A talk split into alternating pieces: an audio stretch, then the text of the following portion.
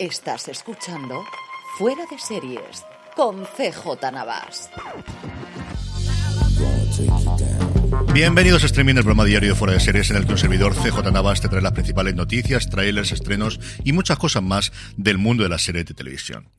Edición del lunes 22 de agosto, vamos allá con todo ello y comenzamos por Netflix. Y es que ha anunciado que, pues una de las series que mejor les ha funcionado recientemente, Sex Education, ya ha comenzado su cuarta temporada con un grandísimo fichaje. Dan Levy, el co-creador y protagonista de Schitt's Creek, se une al elenco interpretando a Thomas Molloy, un famoso escritor y tutor del curso de Maev en su universidad de la Ivy League en Estados Unidos.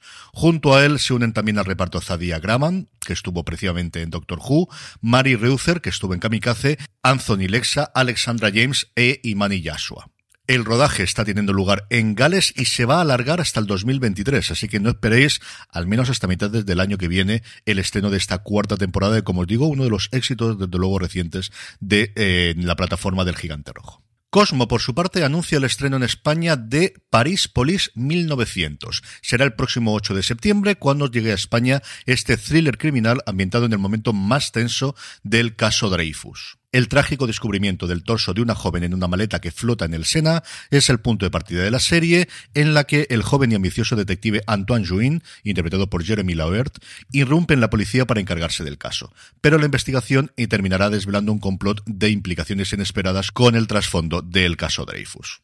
La serie está creada, escrita y producida por Fabián Nuri, que sobre todo se ha prodigado en cómic. Fue suya la adaptación de Soy Legión, Eras una vez en Francia y La muerte de Stalin, de la que Armando Iannucci hizo una película sencillamente maravillosa. Si no la habéis visto, ha sido una de las grandes apuestas de Canal Plus. 16 millones de euros se gastaron en la primera temporada, porque la serie ya está renovada para una segunda, cuyos capítulos ya se han grabado, y tuvo en Francia hasta 6 millones de espectadores, como os digo, en esta primera temporada y dos regresos del pasado. El primero de ellos en forma de fichaje And Just Like That, la secuela de Sexo en Nueva York, que incorpora de nuevo a John Corbett, a Aidan, a estos nuevos episodios de las andanzas de Carrie y el resto de sus amigas sin Samantha. Ya sabéis cómo está la cosa por ese lado.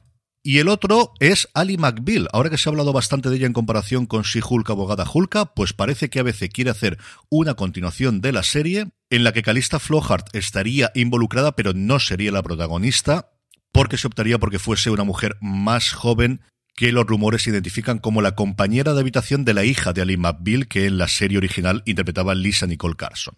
Y por último, una serie que tengo ganas de ver desde ya, Rad Wilson vuelve a la televisión, vuelve de hecho a Showtime después de su periplo por The Affair, lo hace acompañada de Darry McCormack, al que hemos visto recientemente en Peaky Blinders, en una serie coproducida entre Showtime y la BBC llamada La mujer en el muro, The Woman in the Wall, inspirado por uno de los capítulos más escabrosos de la historia de Irlanda llamado los Magdalene Laundries que fue una especie de organización dentro de la Iglesia Católica en Irlanda, funcionó durante casi 200 años, hasta que en 1993 se encontró dentro de uno de los eh, lugares que regentaba esta agrupación, como os digo, que sobre todo lo que hacía era recoger a mujeres caídas, acusadas de adulterio o de embarazo eh, adolescente, y encontraron, como os digo, 155 mujeres eh, enterradas, y a partir de ahí se desveló un escándalo pues, que todavía resuena a día de hoy. No es la primera vez que el caso se va a la pantalla. De hecho, en el 2002 Peter Mullan ganó el León de Oro en Venecia por The Magdalene Sisters, que también iba eh, más o menos en el mismo tono. La serie duraría seis episodios de 60 minutos y, como os digo, es la vuelta de Ruth Wilson a la que siempre es agradable ver en la pantalla, aunque sea un episodio tan escabroso como este. En cuanto a trailers, tenemos dos interesantes. Por un lado, el parece definitivo de American Gigolo, la serie de Showtime con John Berham, que es un momento absolutamente dulce de su carrera, que tiene muy pero que muy buena pinta, pero de la que nada sabemos de su estreno aquí en España. Lo normal es que Movistar Plus lo hubiese anunciado ya. Si no es así, no sé si es porque querrán retrasar su estreno a principios de septiembre o porque ya no entrará dentro de ese acuerdo que tenían y se guardará para cuando llegue aquí a España Sky Showtime, que por cierto, seguimos sin fecha. La otra es el segundo teaser de The Idol, la serie de HBO que promete sexo, drogas, lujo y un poquito más, co-creada entre The Weeknd, el artista, el cantante, que es uno de los protagonistas de la serie, junto con Lily Ross Deep, y Sam Levison, el creador de Euphoria. Junto con el nuevo tráiler se ha confirmado el resto del elenco, entre el que cabe destacar a Dan Levy, que está, como veis, en absolutamente todo, Eli Roth o Hank Azaria, que me ha extrañado muchísimo verlo aquí. Sale solamente una imagen, pero me ha encantado. Estrenos, pues solamente hay uno, pero ¿qué estreno? La Casa de Dragón. Parecía que no llegaría nunca, pero sí, ya tenemos esta nueva serie de la que promete ser la franquicia de Juego de Tronos. Ya se puede ver el primer episodio.